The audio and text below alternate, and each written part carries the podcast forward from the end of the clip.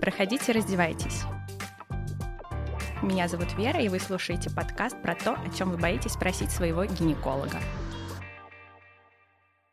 И сегодня поговорим о витаминно-минеральных комплексах во время беременности. Большинство женщин, которые встают ко мне на учет по беременности, первым делом спрашивают, какие витамины им попить, где побольше насыпаны или где поменьше и так далее. Давайте сегодня определяться, кому и сколько витаминов действительно нужно. А если мы заглянем в исследовательскую базу Кохрейн, это такая большая всемирная исследовательская база, то там будет написано, что витаминно-минеральные комплексы показаны для беременных женщин в странах с низким и средним уровнем дохода дохода. Россия же находится в списке стран с доходом выше среднего по данным 2020 года. То есть по умолчанию условно здоровым беременным женщинам не показаны витаминно-минеральные комплексы. Это первое. Второе. Большинство витаминно-минеральных комплексов, которые содержат в себе много-много разных витаминов и минералов, на самом деле плохо усваиваются. Например, в одной таблетке у вас будет и железо, и кальций, которые мешают усвоению друг друга. Ну и третье. Все витаминно-минеральные комплексы на самом деле проходили свои исследования исследования на популяции женщин в странах с низким и средним уровнем дохода. И там было показано, что они действительно могут снижать риск осложнений во время беременности. Именно поэтому Кохрен рекомендует только в этих странах прием витаминно-минеральных комплексов. Еще раз, Россия относится к странам с доходом выше среднего. Если мы заглянем в клинические рекомендации Российского общества акушеров-гинекологов по ведению беременности, там будет написано то же самое. Беременные пациентки группы низкого риска авитаминоза не рекомендовано рутинно назначать прием поливитаминов. Однако же беременной пациентке группы высокого риска авитаминоза может быть рекомендован прием поливитаминов на протяжении всей беременности в связи со снижением риска осложнений во время беременности. Кто же относится к группе высокого риска по развитию авитаминоза во время беременности? Это женщины низкого социально-экономического класса с неправильным образом жизни и недостатком питания. Женщины с особенностями диеты, например, вегетарианки, которые целенаправленно ограничивают прием а, продуктов животного происхождения. И женщины женщины с какими-то заболеваниями, например, малябсорбцией, целиакией, болезнью Крона, то есть те заболевания, которые мешают усваивать полноценно продукты питания. Наши же фармкомпании, пиар-компании отовсюду кричат, что почвы истощены, что мы недополучаем из пищи то, что мы получали энное количество лет назад, что пища стала менее полноценной, и поэтому давайте всем витамины. Однако, если мы заглянем в обзор 2006 года, там действительно было написано, написано, что из-за истощения почвы и чрезмерного возделывания земель, транспортировки продуктов на сотни миль с потерей питательных веществ пути, а также в связи с увеличением потребления фастфуда в нашем обществе женщины могут переедать э, в количественном плане, но не доедать в качественном. Но тем не менее в этом обзоре делается акцент на то, что мы должны, как врачи, делать упор на правильном питании, чтобы женщина поменяла свой образ жизни, чтобы женщина как-то изменила свои привычки и стала питаться питаться правильно, а не в ту сторону, что ну вот вы продолжаете есть фастфуд, а мы насыпем вам витаминов. Но есть ряд витаминов, который рекомендован всем женщинам во время беременности. Несмотря на их питание, на их привычки, мы будем рекомендовать всем. Я думаю, для вас не секрет, что одним из таких витаминов является фолиевая кислота. Мне кажется, она безумно у всех уже ассоциирована с беременностью. Фолиевая кислота является одним из витаминов группы В и помогает снизить риск такого заболевания, как спина бифида, то есть расщепление позвоночника у вашего ребенка. Дополнительный прием фолиевой кислоты также может снизить э, риск пороков сердца и некоторых опухолей головного мозга у детей. Рекомендуемая суточная доза условно здоровым женщинам составляет 400 микрограмм в сутки, и в идеале вы должны начать принимать фолиевую кислоту за 3 месяца до беременности и продолжить до 12 полных недель. Почему же мы рекомендуем принимать фолиевую кислоту даже женщине с полноценным рационом? Потому что по данным Великобритании до 85,5% женщин испытывают испытывают дефицит фолиевой кислоты. Природная фолиевая кислота усваивается на 70% меньше, чем из препарата. И ключевое, что на самом деле уровень нормы фолиевой кислоты в эритроцитах для беременных не определен. Есть предположение, что это больше, чем 906 наномоль на литр. Почему же некоторые женщины обеспокоены тем, что они вынуждены принимать фолиевую кислоту, если предполагается, что у них нормальный уровень фолиевой кислоты? В СМИ были данные о нежелательных эффектах фолиевой кислоты кислоты. Так, в 2008 году было проведено исследование в Индии, которое показало, что при нормальном или высоком уровне фолиевой кислоты и при дефиците B12 у младенцев, ну, индийских, потому что исследование проводилось в Индии, чаще наблюдалось ожирение и инсулинорезистентность. Помимо этого высказывалось предположение о том, что повышенные дозы фолиевой кислоты при длительном приеме могут вызывать онкологические заболевания. Однако последние данные высказались о том, что корреляции нет, и что данные противоречивы, и что требуются дополнительные исследования. То есть на данный момент говорить о прямой связи при приеме фолиевой кислоты и каких-то онкологических заболеваниях, в частности рак молочной железы, не представляется возможным, нужны дополнительные исследования. Как я уже сказала, большинству женщин требуется 400 микрограмм фолиевой кислоты в сутки. Однако есть ряд женщин, которые вынуждены принимать более высокие дозы фолиевой кислоты. Что же это за женщины? Если у вас а, была предыдущая беременность и ребенок от этой беременности рожден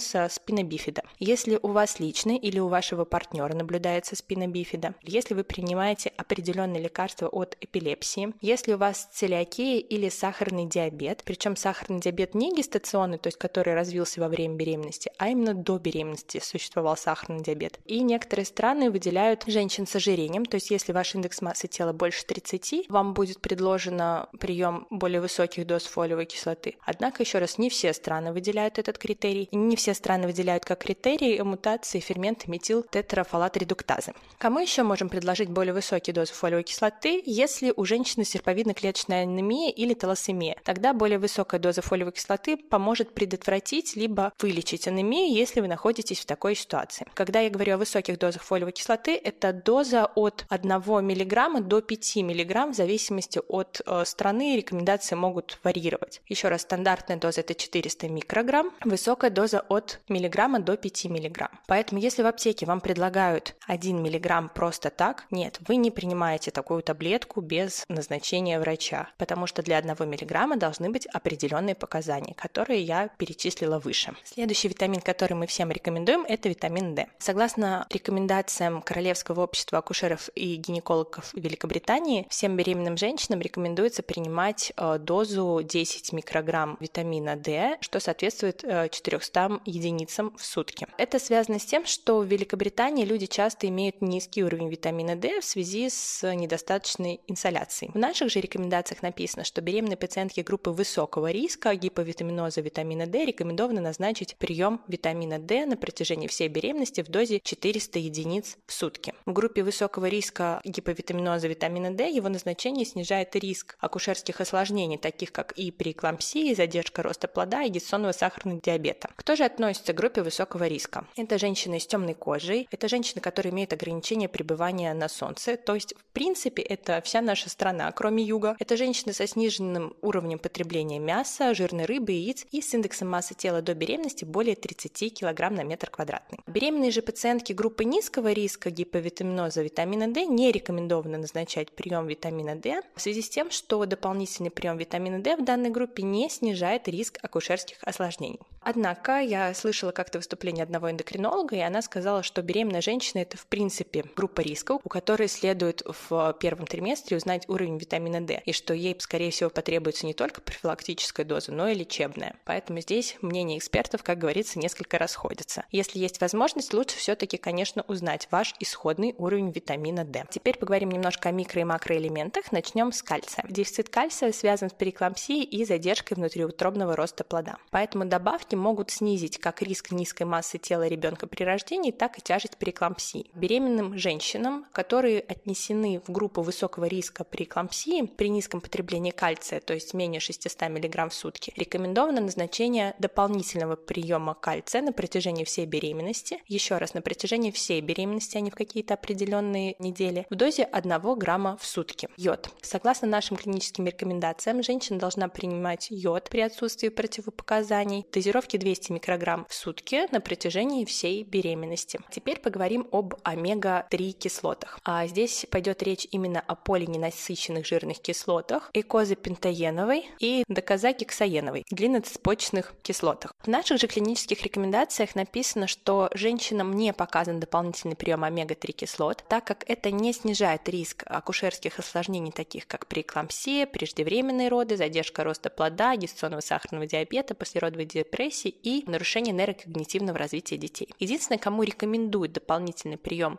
омега-3 кислот наши рекомендации, наши протоколы, это курящим беременным женщинам, так как у них снижается риск спонтанных преждевременных родов и рождения маловесных детей. Еще раз, если же мы обратимся к базе Кохрейна, то там будет написано, что беременная женщина должна либо потреблять жирную рыбу два раза в неделю, либо использовать дополнительный прием добавок, содержащих от 500 до 1000 мг длинноцепочных омега-3 жирных кислот, так как это снижает риск преждевременных родов и рождения ребенка с низкой массой тела. Возможно незначительное повышение риска рождения ребенка с высокой массой тела. И действительно, по данным Кохрейновского обзора, добавка омега-3 кислот в рацион беременной женщины никак не влияет на когнитивные способности и на зрение будущего ребенка. Может ли понадобиться женщине дополнительный прием витамина К? Витамин К необходим для правильного свертывания крови. Новорожденные дети имеют низкий уровень витамина К, что подвергает их риску кровотечения. Чтобы предотвратить это, вам предложат введение витамина К вашему ребенку уже после рождения. То есть вам не нужно самостоятельно принимать никакие добавки витамина К во время беременности. Единственное ограничение, которое озвучивает Королевское общество акушеров-гинекологов Великобритании, что то во время беременности, если предполагается, что ваш ребенок подвергается особому риску кровотечения, например, вы принимаете какие-то определенные лекарства от эпилепсии, либо у вас заболевание печени, тогда вы можете принимать витамин К при беременности. Но это вот единственная такая со звездочкой у общества акушеров-гинекологов Великобритании пометка. Может ли понадобиться беременной женщине дополнительный прием витамина С? Рутинный прием витамина С не снижает риск каких-либо акушерских осложнений. Единственное но, вам может быть рекомендован дополнительный прием витамина С во время беременности, если вы подвержены риску развития анемии, потому что витамин С помогает усвоению железа.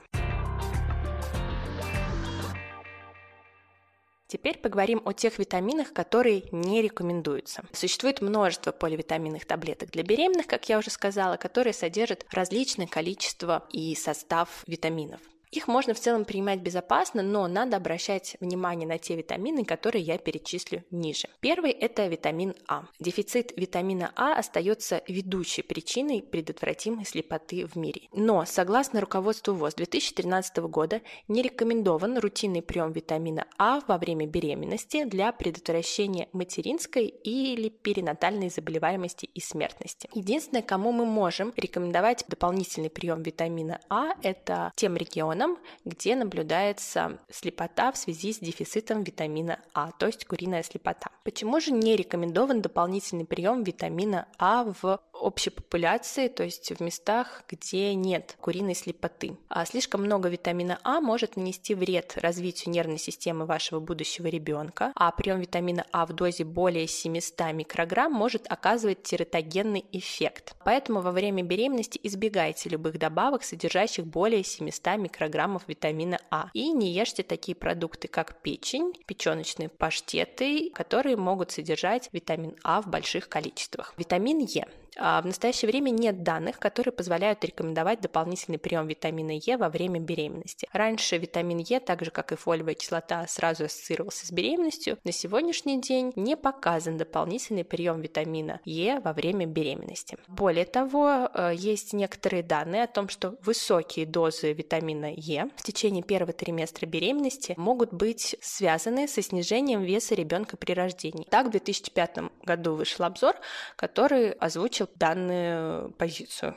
Добавка группы витаминов В всех, кроме фолиевой кислоты принципе, вам не нужны никакие другие добавки витамина В во время беременности. Иногда могут прописывать витамин В6, если у вас наблюдается токсикоз и рвота а, на ранних сроках беременности. Витамин В6 часто для подавления тошноты и рвоты назначают в более высоких дозах. Проводились исследования, насколько безопасен прием высоких доз витамина В6. А статистически не было а, никаких различий между группами, принимавшими витамин В6 и группой, которая не принимала. И, по-видимому, авторы сделали такой вывод, что высокие дозы витамина В6 не связаны с каким-то повышенным риском серьезных пороков развития у ребенка. Показан ли дополнительный прием железа условно здоровым женщинам? Большинству женщин не требуется дополнительный прием железа во время беременности. А регулярный прием добавок железа не обязательно принесет пользу вашему здоровью и может вызвать неприятные побочные эффекты, например, такие как изжога и нарушение функции кишечника, либо в сторону запоров, либо в сторону диареи. Поэтому вам могут посоветовать принимать железо только в том случае, если у вас действительно обнаружена анемия или латентный железодефицит. Просто так есть железо без диагноза не стоит. Теперь поговорим о добавках магния при беременности. Есть данные, которые показывают, что гестационный дефицит магния может вызвать гематологические и тератогенные нарушения. Кохрейновский обзор показал, что значительное снижение риска низкой массы тела при рождении наблюдается у лиц, которые принимают магний. Да? То есть дефицит магния приводит к рождению ребенка с низкой массой тела. Также были исследования, которые предположили, что добавление магния при дефиците может иметь значительное влияние на улучшение гестационного сахарного диабета. Но эти доказательства не убедительны и необходимы какие-то дальнейшие испытания и исследования, а, чтобы включить магний в рекомендации. Но кому мы действительно можем рекомендовать прием магния во время беременности? Это женщинам, которые страдают судорогами в ногах во время беременности. По данным одного исследования, это где-то до 30% женщин. Магний расслабляет мышцы, и поэтому добавки с магнием были исследованы как безопасное и простое средство для лечения судорог ног, как у беременных на самом деле, так и не у беременных женщин. Следующий элемент – это цинк. Прием пищи на основе злаков, высокое потребление дополнительного железа или любое желудочное желудочно-кишечное заболевание может препятствовать всасыванию цинка. Дефицит цинка у беременных э, животных может ограничивать рост плода. Дополнительный прием цинка может быть целесообразен для женщин с плохой функцией желудочно-кишечного тракта, то есть, как я уже говорила, например, целиакия, болезнь Крона, малябсорбция, а также для женщин с дефицитом цинка, увеличивая массу тела при рождении и окружность головы. Но надо отметить, что не было обнаружено никаких доказательств положительного воздействия приема цинка во время беременности на вышеуказанные данные. Селен.